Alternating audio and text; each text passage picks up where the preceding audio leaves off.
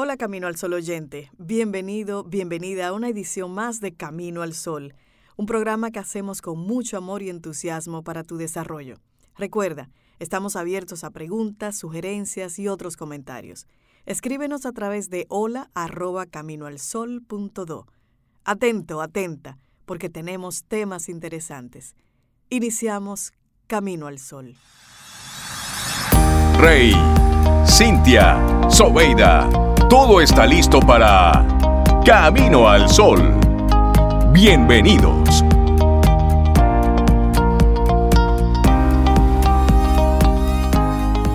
Gracias por estar ahí conectados con nosotros. Y te hacemos una pregunta. ¿Cuál? ¿Dónde te encuentras en la escala de satisfacción y del agotamiento laboral? ¿En qué punto O sea, son, estás son dos tú? escala. Sí. Una, Escala nivel de satisfacción. y otra, nivel de agotamiento. Nivel de explote que tienes. El nivel de explote. Y me encanta que la reflexión del día de hoy viene escrita por una dominicana. Es Así una es. reflexión escrita por una dominicana. Otra pregunta, ¿se ha disipado la pasión con la que empezaste tu trabajo actual y te preocupan los niveles de cansancio? Identifique entonces en cuál etapa de la satisfacción laboral te encuentras. Y estos son de los temas buenos a propósito de este arranque de año, porque es posible que tú sientas como enero va así ya pesado y cansado y es Y posible apenas que estamos a 20. lo que tienes que hacer es un solo ajuste. Sí. Recién empezaste tu trabajo soñado y estás envuelto en ese primer amor. También eso puede estar sucediendo. O ya tienes tiempo trabajando y no puedes desprenderte de un agobio, de un cansancio constante. Con el inicio de una década es importante reflexionar sobre el año que recién termina para así entonces plantearnos la visión que vamos a estar adoptando ya en este nuevo año. Ahí sí. Y mira, identifica en qué punto de la escala de la satisfacción laboral te encuentras con estos parámetros que vamos a compartir, que fueron determinados por el trabajo de Beringa y Spradley, eso fue en el año 1981, que luego fue expandido por la Winona State University, eso es en Minnesota, y por la plataforma británica This is Calmer. Y aquí va el primero, luna de miel. Cuando emprendemos una nueva tarea como un nuevo puesto de trabajo o el inicio de una empresa comercial, a menudo comenzamos experimentando una alta satisfacción laboral, compromiso, energía y creatividad. En este escalón en el que todo aparenta ser ideal, es importante adelantarse y empezar a desarrollar las estrategias de afrontamiento necesarias para entonces enfrentar el estrés inevitable que va a traer el trabajo. Si estos patrones de afrontamiento son positivos y adaptativos, te ayudarán a permanecer en la etapa de luna de miel por más tiempo. Aunque seamos realistas, pocas personas se mantienen en este primer escalón para siempre.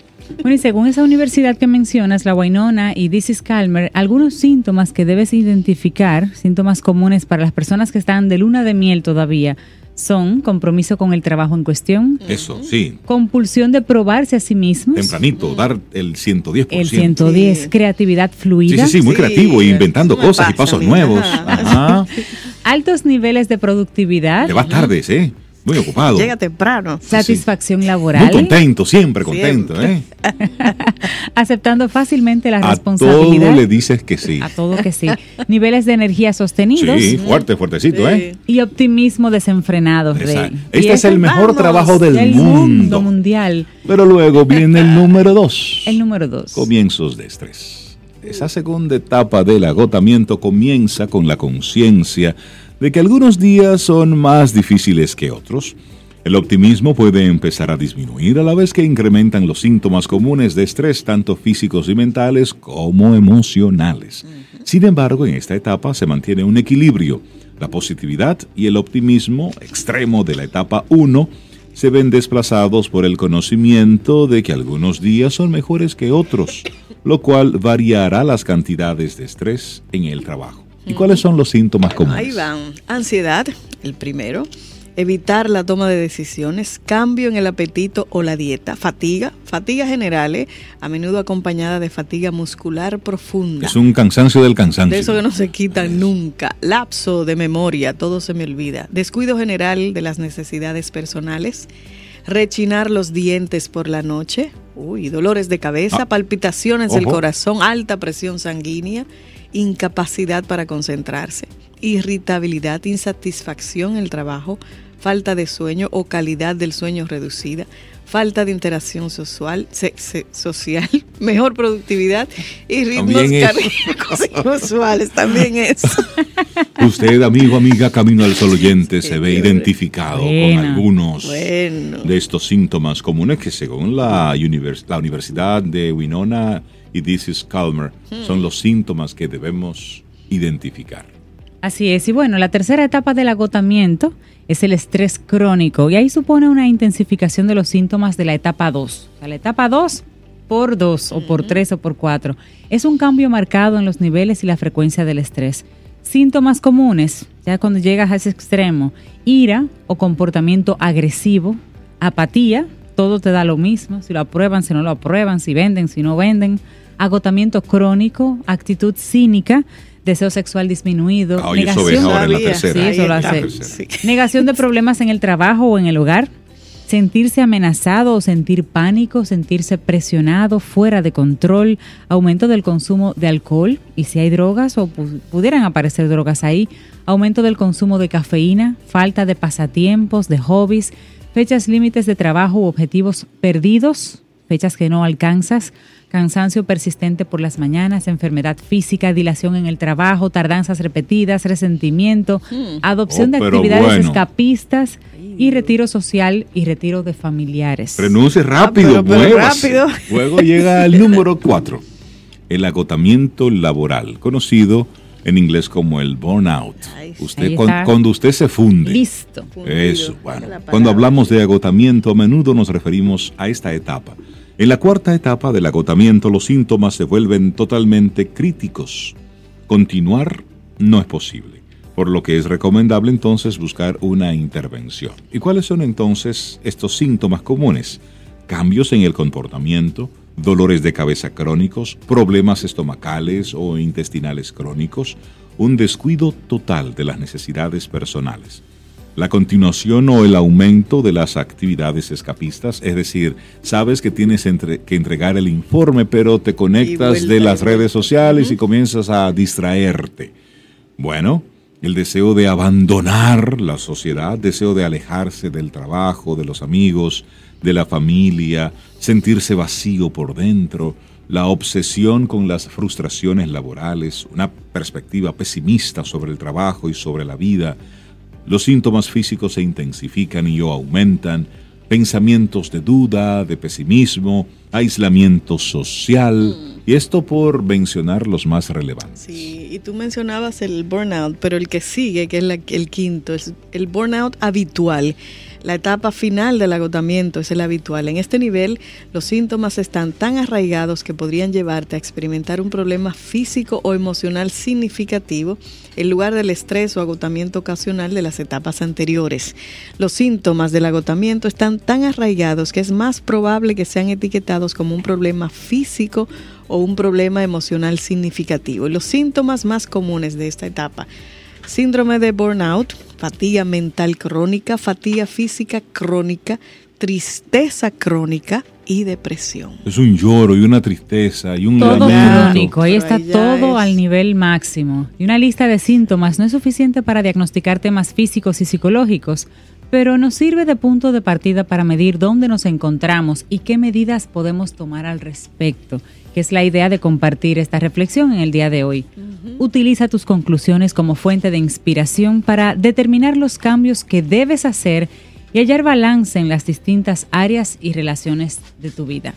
Y si lo que haces no te gusta, sencillamente crea un plan para moverte. Lo único que no se mueve es una mata y la mueven. Sí, y se mueve, así que revalúelo todo, recuerda el, inicio de la vida, el nacimiento y la muerte, lo que pasa al final, son los dos eventos más importantes de la vida y a usted no le dicen cuándo ni uno ni otro. Y usted está solo, solito en uno y otro. Lo que pasa en el medio, ¿eh? Lo que pasa en el medio es su vida. Entonces, ¿qué haces entre el punto A y el punto B?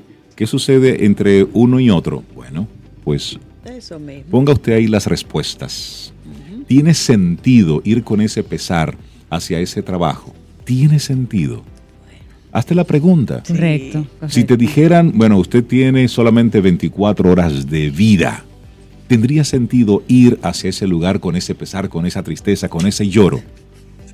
Piénsalo, pregúntatelo con seriedad. Claro. Y luego de ese análisis, pues podrás hacer los movimientos adecuados. ¿Quieres formar parte de la comunidad Camino al Sol por WhatsApp? 849-785-1110. Camino al Sol.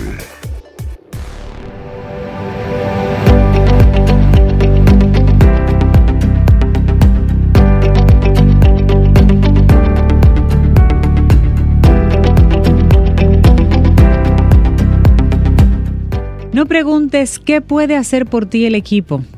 Pregunta qué puedes hacer tú por él. Una frase de Erin Magic Johnson Jr.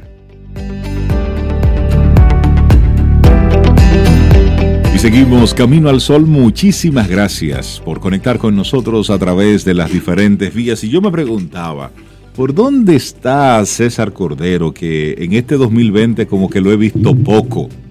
Y ahora tengo la respuesta. Como un jueguito. ¿Dónde Sí, está que no lo veo? Él estaba huyendo. Huyendo. ¿Cómo Lite- huyendo? ¿Y dónde andaba Literalmente. huyendo? Bueno, en el Last Man Standing, What? Backyard Ultra, What? Dominican Republic. Last César Man Cordero ha participado en esta gran carrera de resistencia. Recorrió 53.64 kilómetros. Pero César, pero, Sí, que eres, bicicleta, un, hombre de hierro. Hola César, buen día. En ¿Cómo la estás? jipeta, ¿cómo fue? Ce- tú- César, Ante eh, todo, muy buenos días, señores. Además, César corre en inglés, tú viste, Rey? Eso, Yo sí, corro en español en Mirador Sur. Exacto. Standing man de Ceres. Hola César, ¿cómo estás? Todo bien, comenzando el año a toda carrera, como Sí, dice. ya veo. Ya veo, ¿verdad? Ya vemos. No, tuvimos el honor de, de ser parte de esta primera edición, otro de los eventos de Mariluz Viñas. Eh, ya vendrá por aquí ella para dar todos los detalles de qué pasó. Ella eh, trajo al país este concepto que es una franquicia, está ya eh, corriéndose en 36 países y República Dominicana, ella cumplió con el estándar eh, de calidad de, de todo lo que es la organización. Y se hizo en el fin de semana la primera edición aquí para República Dominicana y ahí estuvimos corriendo hasta que quedara el último. Ah, ah, ¿Fue así? Sí, porque Sí, así, era. hasta que esté el último. Y el parado. último corrió 21 horas. Por 21 Dios. horas. Eso es. es- Yo eso- corrí 8 horas de corrido, hice esa cantidad de kilómetros, ¿Cuántos kilómetros hiciste? Recuérdame. 53.64 y él hizo Pero ven acá, 140 César, esa carrera es hasta el último que agoté. hasta el último que quede. Sí, ah, ah, no, Yo no, digo no, que que quede goté, no, porque- que gotee. Bueno. Él duró 21 horas. 21 corriendo. Horas. Sin Y descanso, César. Bueno, ahí está el detalle, que la carrera tiene un circuito de Sí, ahí- 6,770 metros y se repite cada hora. O sea, si arrancamos, por ejemplo, a las quiera. 5 de la mañana en punto, salgan, den esa primera vuelta. El que no llegó en una hora está descalificado. Todo lo que tú te ganes es descanso. Si llegaste en 50, descansa Ok. 10. Ok. Pero a las 6 en ¿Y punto, esa primera arranca vuelta? la otra. arranca la ¿Cuán- otra. cuánta- ¿Cuánto es esa primera vuelta? ¿Cuántos? Eh, Toda la todas las vueltas son iguales de 6.7 kilómetros. Qué O sea, que en interesante ese hora- concepto. ah, pero a mí no me hubieran descalificado. Yo, Por lo menos todo. Ah, Ahí es, ese, no, no, no, no, ahí en está esa el reto. vuelta yo hubiera seguido. Que Sí, no, creo yo, sí. tú no compites más que contigo mismo. Exacto. Y tú puedes ir y decir, voy a dar dos vueltas, voy a dar cinco, me voy a probar a ver si puedo llegar a. X cantidad de kilómetros. Entonces, eso es lo bonito. Y que todo, todo vuelve y se reúne. ¿Verdad? En lo que ellos llaman eh, en el concepto de, de- de la carrera el corral, porque siempre estamos dentro de ese ¿Y dónde ambiente. se realizó esa carrera? Esta se realizó en Juan Dolio, en las instalaciones de Guavaberry. Entonces, Ay, de verdad que fue súper, súper emocionante ser parte de esta carrera y ya como siempre vamos a sacar el aprendizaje para nuestras vidas. Por supuesto. Entonces, eh, voy a traer con calma todo lo que te deja esto y lo voy a unir a lo que ustedes decían. Para mí, el día de hoy está pago solamente con esa reflexión que ustedes hacían. O sea, esta tarde voy a estar bien pendiente de cuando ustedes la suban ahí al podcast, la voy a bajar, la voy a grabar, la voy a escuchar enterita, tranquilo, eh, porque realmente tenemos que ver si estamos disfrutando lo que hacemos. O sea, esto no es obligado. La gente dice, y además de eso, ustedes pagan por inscribirse. no, lo disfrutamos, pero son retos. Entonces, la vida es un reto, la vida es una carrera, tu trabajo, tu profesión. y cosas que tú eliges. Es decir, tenemos el privilegio en esta época y, y para muchos, hay otros que lamentablemente no, pero tú puedes elegir. Es decir, tú puedes elegir la comida que vas a consumir, tú puedes elegir. El, ¿No te gusta el trabajo? Bueno, pues comienza a distribuir currículums y muévase.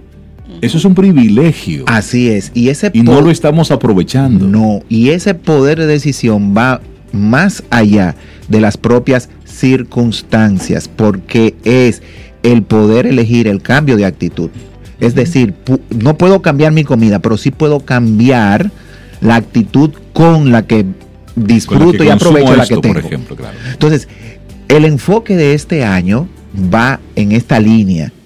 ¿Ven? Y es una visión y un enfoque 2020. Muy bien. O sea, olvidémonos de que estamos en el 2020. El concepto de 2020 es, es más bien apelando hacia la visión. Hacia la visión. Entonces, un liderazgo 4x4 ahí vamos nosotros durante todo este año, cada, cada intervención que tengamos acá, vamos a estar apoyados sobre este concepto.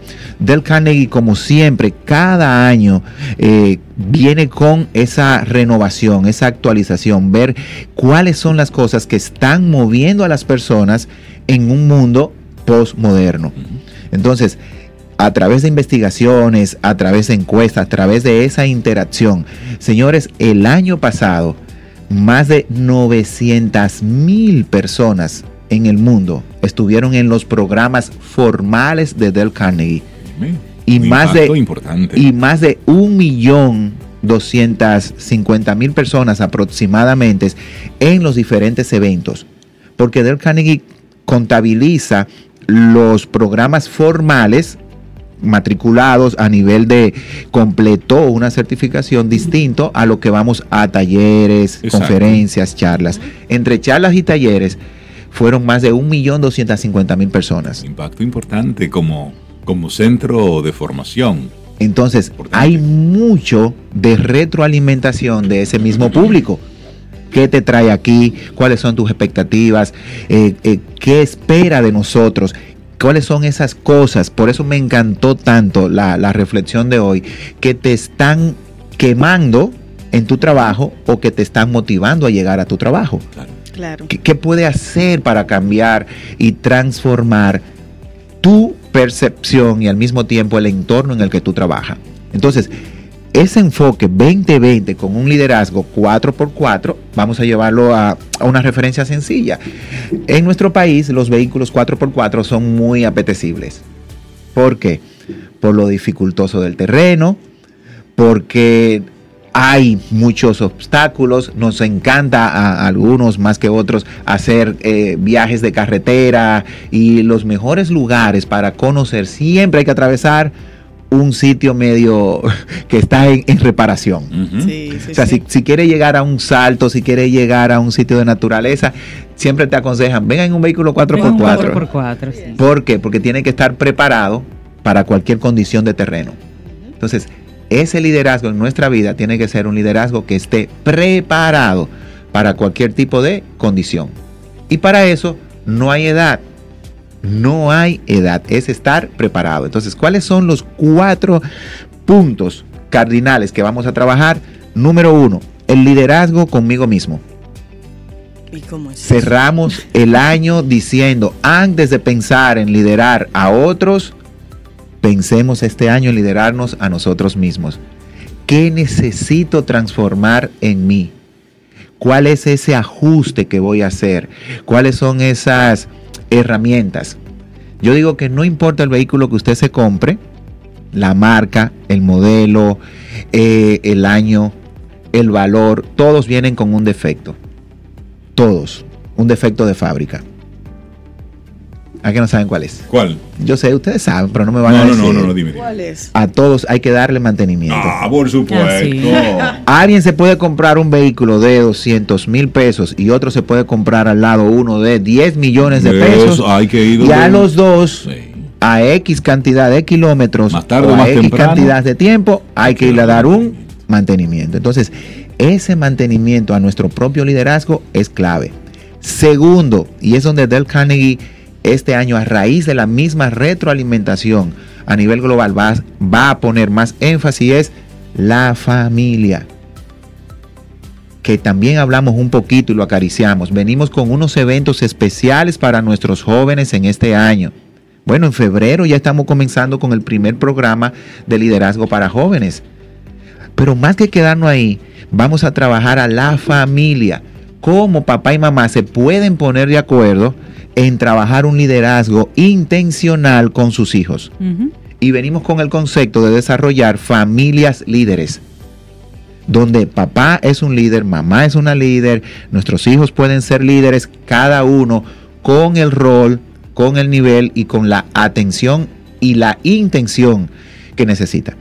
No- vamos a desvirtuar o quitar ese poquito de, de, de- de falso concepto de individualismo, porque cuando yo digo conmigo mismo es diferente a decir individualmente Sí. Claro, claro. lo vamos a hacer en familia. Otra área que no dejamos es la profesional. ¿Cómo puedo, partiendo de la reflexión de ustedes en el día de hoy, cómo puedo transformar mi actitud ante el trabajo? Y vamos a hablar de competencias.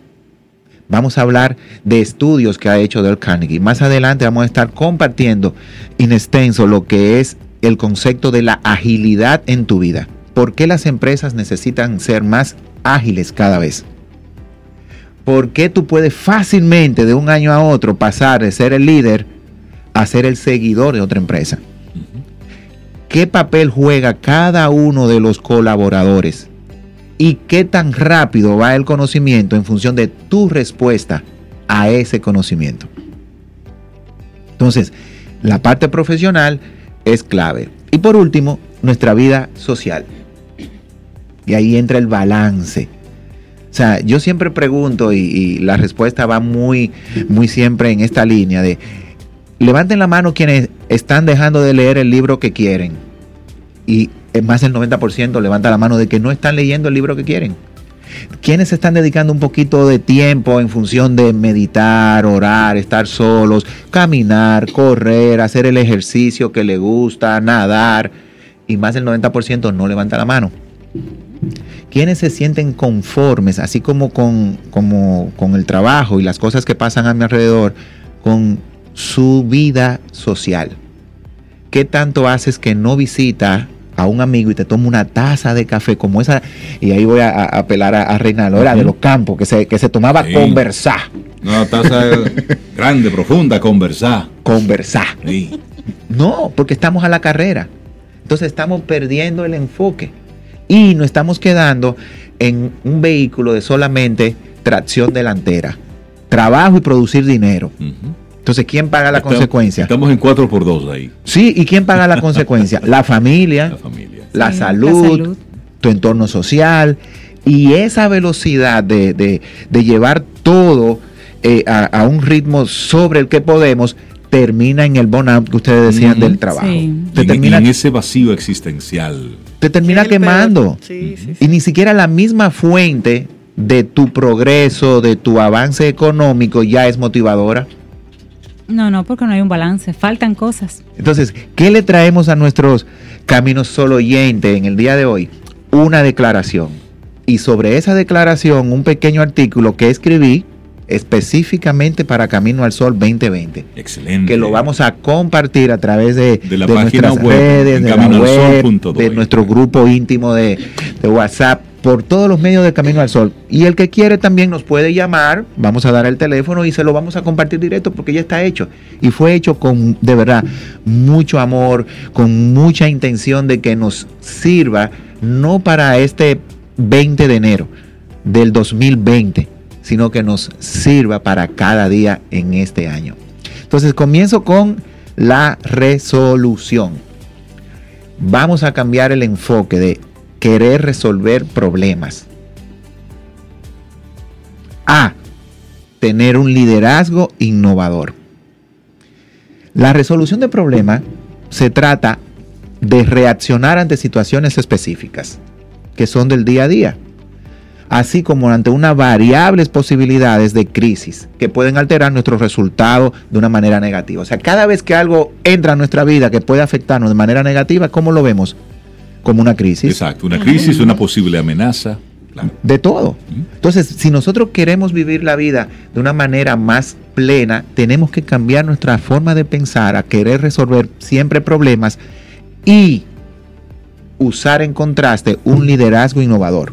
¿De qué se trata esto? De ser proactivo, de adelantarme a los acontecimientos, de enfocarme en nuevas oportunidades, de mejorar el rendimiento propio y de los que están a mi alrededor. O sea, mi deber como padre es que mis hijos no es que tengan mejores cosas que yo, es que sepan reaccionar mejor que yo. Eso. Es Son que dos cosas totalmente, Totalmente distintas. Que sepan enfrentar la, la vida con herramientas que yo no tuve. Exacto. Desde lo emocional hasta lo académico. Desde lo intencional hasta lo circunstancial. Porque no se trata de cargarlos No. y de evitarles el frío y de evitarles el, el hambre y de evitar... No, no, no, se trata, y me gusta esa forma de verlo, que ellos tengan herramientas para que puedan reaccionar mejor que yo. Mejor que Así nosotros. es, por eso ese enfoque este año en nosotros, en preparar a esos jóvenes, en que tengan autoconfianza, un liderazgo intencional, que sepan el uso correcto de las redes sociales. Señores, los estudios están ahí y vamos a seguir dando resultados. Lo del año pasado creció exponencialmente. Y, y yo hacía un cálculo con, con- con Joshua, mi hijo, y hay un engaño en el, en el tiempo que los niños pasan realmente en redes sociales, que pasan realmente conectados al Internet. Es exponencialmente más alto que lo que presentan las estadísticas. Cuando lo calculamos en función del tiempo hábil para aplicarlo en actividades propias de un joven. Exacto. Estamos hablando que le está consumiendo más del 70% del tiempo hábil de un joven. Y eso es alarmante. Eso es alarmante. De hecho, en este fin de semana, eh, publicaciones como New York Times hacían un trabajo muy profundo de investigación sobre el impacto de las pantallas, que ya lo hemos hablado aquí en otros momentos, sobre el impacto de las pantallas en los niños. Sí. Entonces, vamos a poner ojo. Entonces, ¿cuál es el, el reto para este año?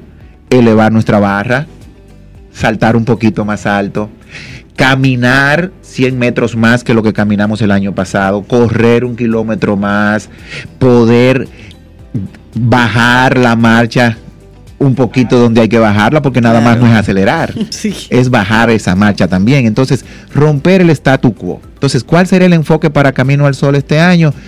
Siempre estamos a tiempo. Vamos a romper ese paradigma de que las metas solamente se establecen en enero.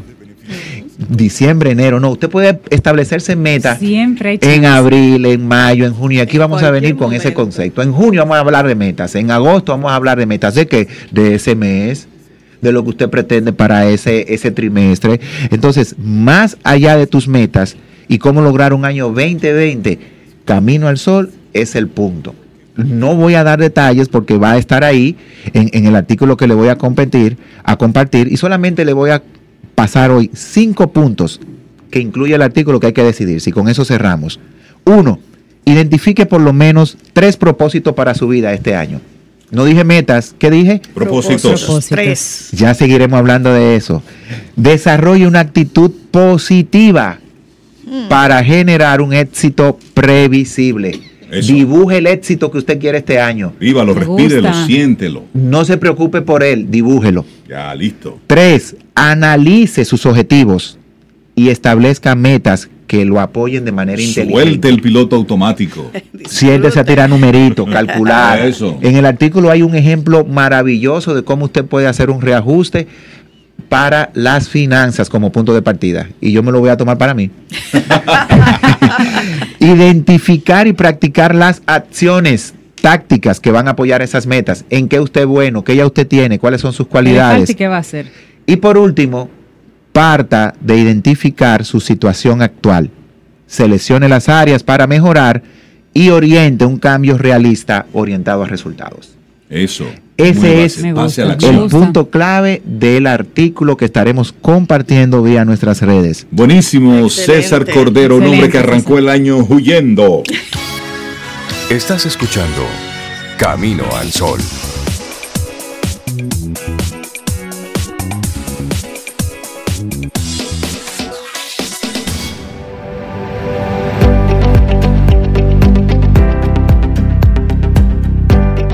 La unidad es la variedad y la variedad en la unidad es la ley suprema del universo. ¿Entendió? Eso lo dijo Isaac Newton. Y les damos los buenos días, la bienvenida a Janice Santaella, psicóloga, para poner los mundos en perspectiva. Emocional. Eso. Buen día. Gracias, días, gracias. Feliz de estar aquí. Ustedes saben que yo siempre vengo con una energía a este equipo. Entonces, yo a veces la modulo en lo que entro en la puerta y escucho a Rinaldo, pero hoy no, hoy no voy a modular mucho. Entonces, mira, yo decidí, yo en- me tomé noviembre y diciembre para ver de qué iba a ser mi 2020. Y entonces, Dos meses para ello. Dos meses, sí, Ok. porque me tomé en qué iba, todo lo que iba, Sí. hice dos viajes, hice entrenamientos y tomé una decisión en diciembre y es apoyar a la comunidad y apoyarme yo, mi, mi misma y yo. Y yo declaré este año el año de la sanación. El año de la El año de la sanación. Inclusive, cuando pongo mi post del día primero de enero, yo digo, este es mi año para sanar. ¿Y por qué? Señores, yo he apoyado 4.500 sueños de manera directa, más de mil sueños de manera digital, miles de sueños en personas que me escuchan en el día a día, pero tenemos una situación emocional que necesitamos resolver tenemos una situación emocional que yo en este momento, porque para en febrero voy a, a hablar con las personas de la soledad versus aislamiento, o sea que prepárense para mi febrero. Entonces mi enero se llama las dependencias emocionales. ¿Y por qué? La calidad de vida, la calidad de tu éxito, tu nivel de felicidad está conectado directamente a tus relaciones. Entonces muchas veces estamos o estoy en dependencia emocional o estoy en adicciones cuando no estoy siendo feliz, cuando estoy evadiendo y es un mecanismo de compensación que se llama una relación tóxica o disfuncional. Y vamos a definir primero qué es una para la gente saber si están en ese tipo de relación. Es una relación que tiene comportamientos de maltrato, comportamiento autodestructivos, comportamientos de culpa, de ansiedad, de dolor que no hay solución. O sea, no hay una solución aparente a vivir en crisis. ¿Cuál es el tema más importante de hablar de las dependencias? Que nos acostumbramos. Nos acostumbramos a vivir en una casa donde hay un adicto. Yo que vengo de ahí, para mí era muy normal ver la gente peleando, ver la gente discutiendo, perderlo todo. A veces nos acostumbramos a una... No hay familia más disfuncional que la familia perfecta. La familia perfecta tiene unas disfuncionalidades y se compara tanto como la familia de las adicciones. Tanto de co- la familia, sí, Todo derechito, todo formalito, todo bonito. porque ahí no Todos hay una, peinaditos y claro, bien porque hay una represión emocional tal que ese individuo tarde o temprano va desarrollando todo esto interiormente y a la hora de la verdad escoge parejas equivocadas, o sea, de una manera tal se comporta también y puede desarrollar patologías. Entonces, ¿cuál es la situación ahora con la dependencia emocional? La dependencia emocional tú la puedes desarrollar con un hijo, la puedes desarrollar porque la dependencia es toda situación de apego que no funciona y que tú estás dejando de asumir tu responsabilidad de vida. Punto. Eso que no funciona puede ser también con un jefe. Hay gente que tiene dependencia y tiene 16 años en un trabajo esperando que un jefe una jefa o siendo, señores, tiene una dependencia emocional y nombró ese jefe o esa jefa que eso es como su mamá como su papá. Sí, señores, a veces somos dependientes emocionales de nuestra familia, porque yo soy que me ocupo de mi mamá, yo soy que me ocupo de mi papá, yo soy que me ocupo, y no estoy diciendo, porque en mi caso yo he asumido esa responsabilidad con límites, porque parte de lo que un dependiente emocional hace, número uno, es que pierde su vida. Yo quiero hacerte una pregunta. ya. Vamos a ver, vamos a ver, señores. Señores, esta viene buena porque el hombre miró, se, Se pasó la mano por se la pasó- El hombre se colocó como el, en el- la pelota, usted sabe. Sí. Los padres amamos a nuestros hijos. Exacto. Ok. Y eso es un amor que se, que se manifiesta en ese día a día y demás. Y está bien tú externar el amor hacia lo público. Es decir, chévere. Pero cuando, y ahí pongo un pero, lo voy a retirarlo. Veo en las redes con cierta frecuencia eh, madres que ponen fotografías de sus hijos, preadolescentes, como en esa edad, diciendo, yo estoy enamorada de mi hijo, mi hijo, ta, ta, ta, ta, ta. Y yo, chévere, cuando puede ser una vez, pero cuando veo como de forma reiterada, Recurrente. que ese es como el tipo de, de mensaje, yo me pregunto, es decir, ¿qué será de este, de este niño, de este chico, cuando vea esa exposición sobre el amor que le tienen, que está chévere, que está bien, pero quizás hasta de una forma desmedida, de forma pública? Claro. Porque hay algo que se maneja en, en la intimidad, ese afecto de, Sobe, yo te quiero. Es decir, Exacto. yo te quiero a ti. Queda entre tú y yo. Entre tú y yo, pero ese mostrarlo de forma excesiva, excesiva, ¿qué tipo de impacto Bueno, pudiera tener en quien recibe ese afecto? Mira lo que pasa, me lo voy a llevar un poquito, voy a ir un poquito más profundo. Qué pena ese joven que quiere irse a estudiar al extranjero y no puede porque tiene pena de mamá. Ok. Cuando mamá o papá están solos, tarde o temprano la persona que está sola y no ha hecho una reconciliación con su soledad va a escoger una pareja. Y esa pareja puede ser desde un ser humano hasta un animalito, hasta una mascota. ¿Por qué? Porque todos necesitamos compañía y necesitamos saber para qué son los niveles de apego Exacto. y para qué te quiero en mi vida. Entonces, ese joven también no tiene derecho a ser el mismo o a ser ella misma. Vive en un estado de tengo que ser lo que mi mamá quiere que yo sea. La expectativa La de. expectativa de. Y también, y que eso es una dependencia emocional. Pero ese joven hoy, esa joven tiene 30 años y dice, yo no sé qué quiero con mi vida Exacto. tiene 30 años y dice yo no salgo adelante. ¿Pero por qué? Porque esa mamá que muchas veces no solo lo expuso o le expuso, le resolvió todo, le Claro. incapacitó ante las frustraciones. Parte del tema que tenemos ahora mismo, que para mí es una cuestionante inclusive como sociedad, es que nuestros hijos no tienen necesidad de crecer, no tienen hambre de salir adelante. Se lo resolvemos todo. Entonces, eso Claro. es, a veces lo tomamos como una reunión social, pero a la hora de la verdad, tú dices, ese hijo es dependiente emocional tuyo. Y yo ponía en las redes el otro día, el que es dependiente económico es dependiente emocional. Sí, totalmente. El que aguanta maltrato es un dependiente emocional. Y el maltrato puede ser el maltrato verbal, el maltrato. Yo tengo unas muchísimas chicas hoy que están en la universidad y tú sabes que, Renalo, eh, deciden dejar sus carreras, no son las mejores, porque tiene un muchacho que, que ellas decidieron que ellas se van a casar con ese hombre, pero ese muchacho decidió que él no tiene compromiso con ella. Y parte de ahí hay un tema de la autoestima Claro. hay un mundo de personas manejando situaciones de infidelidad en su pareja que no acaban de tomar la decisión de ir al terapeuta, de tener la, la posición responsable. Ah, porque mi mamá lo aguantaba, porque mi papá lo aguantaba. Entonces, Sí, de normalizar eso, eso. claro. Exactamente, entonces nos acostumbramos ahí. ¿Por qué? Porque ese tema viene de niñez. Yo voy tarde o temprano a buscar esa situación de niñez que no he curado. Y estoy en una dependencia emocional, en una relación que no funciona. ¿Y qué pasa? Siento que nadie me va a querer. Siento que no voy a poder salir de aquí. Siento que... Y cuando logro muchas veces salir, entonces, en vez de trabajarme emocionalmente, lo que hago es que escojo un hijo de pareja. Lo que hago es que escojo a mi mamá. Lo que hago es que me devuelvo hacia atrás. Hay un montón de mujeres y hombres que se divorciaron, que tienen sus hijos. Señores, hagan su vida. Está bien que pasamos por uno o dos años de problemas, Exacto. situaciones financieras, pero tú no haces tu vida. Entonces, ¿dónde hay una dependencia emocional? En una relación donde esa relación me controla a mí, en una relación donde yo trato de controlar a otros, donde no hay límites, donde me siento usado, donde me siento victimado. Y hay una parte importante, señores, una relación de dependencia emocional que empieza en la adolescencia.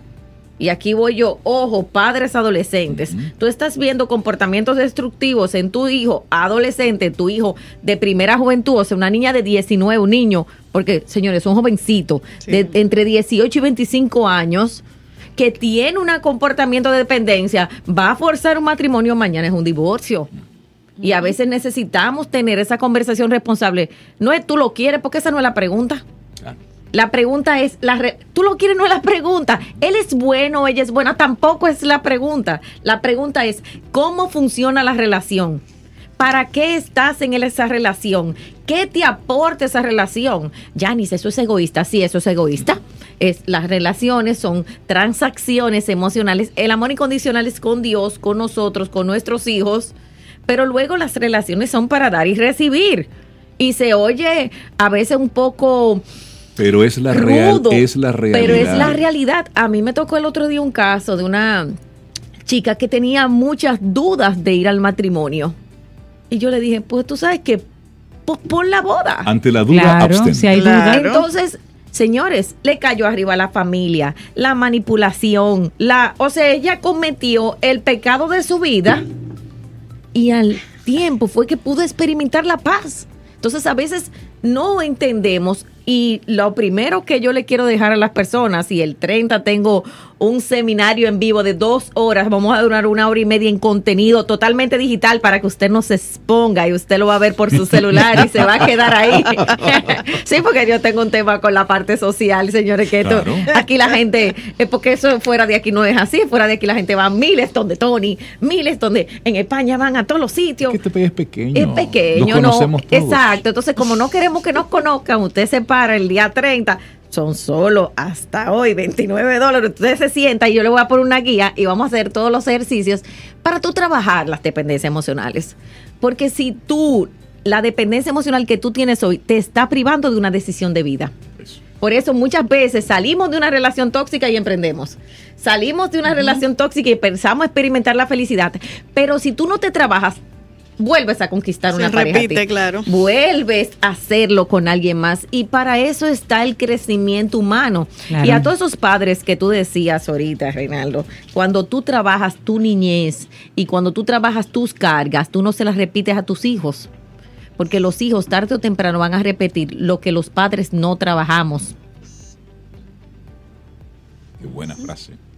Entonces, Así ese es. es, mi, mi trabajo con ustedes. Yo vengo de una familia con muchas dificultades y de verdad que estoy fajada con mi familia, estoy fajada sobre todo conmigo, porque yo quiero que Manuel camine más liviano. Él tendrá su propia carga, él se sentará claro. con alguien y va a decir, esa mamá mía, pero de verdad, mi proceso del día de hoy para ustedes es conciencia. Mira, y a propósito, porque tú lo mencionaste así rápido, ya respondiste muy bien ese caso de, de esa dependencia, de esa relación con, con un hijo. Pero ¿qué pasa en la parte laboral? Aquella persona que está enclavada en un trabajo, Insatisfecho Ok. muchas que veces. sí. solo se queja, pero está ahí. Mira. Y se queja y sigue ahí. Yo tuve, he tenido muchos casos en proyectos de vida de gente que tiene 12 años, 16 años en un trabajo, 22 años. Yo tuve un caso de 22 años. Y es porque ven en ese trabajo a su familia. Ven en ese jefe, esa jefa, y ven una esperanza que no se va a cumplir. en esa esperanza nunca cumplida. Nunca cumplir porque es una misión imposible. Número dos, también vienen a veces de sistemas de inseguridad. Si papá perdió todos los trabajos, yo me voy a quedar aquí porque esto me da seguridad. Porque este es el mío, este es el Este es el mío. Hay una parte que está conectada a la parte de la seguridad económica.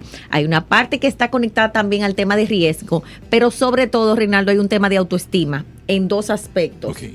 En la parte de capacidad, no me siento capaz de hacer algo nuevo. Y como el ser humano se va empequeñeciendo, porque me acostumbro a dar 10, después doy 8, después doy 2. Y sigo recogiendo. Y sigo recogiendo. Cuando estoy dando uno, perdí el impulso de volver a dar 10.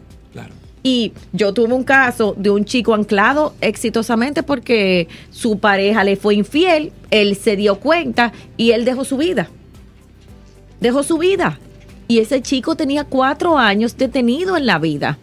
Wow. ¿Y qué pasa? Señores, en la mente de ese ser humano que quería ese matrimonio, que quería ese, que es un hombre, que no es una mujer, él perdió todo. Entonces, ¿por qué duró 16 años? Porque tengo miedo a lo nuevo y necesito ayuda.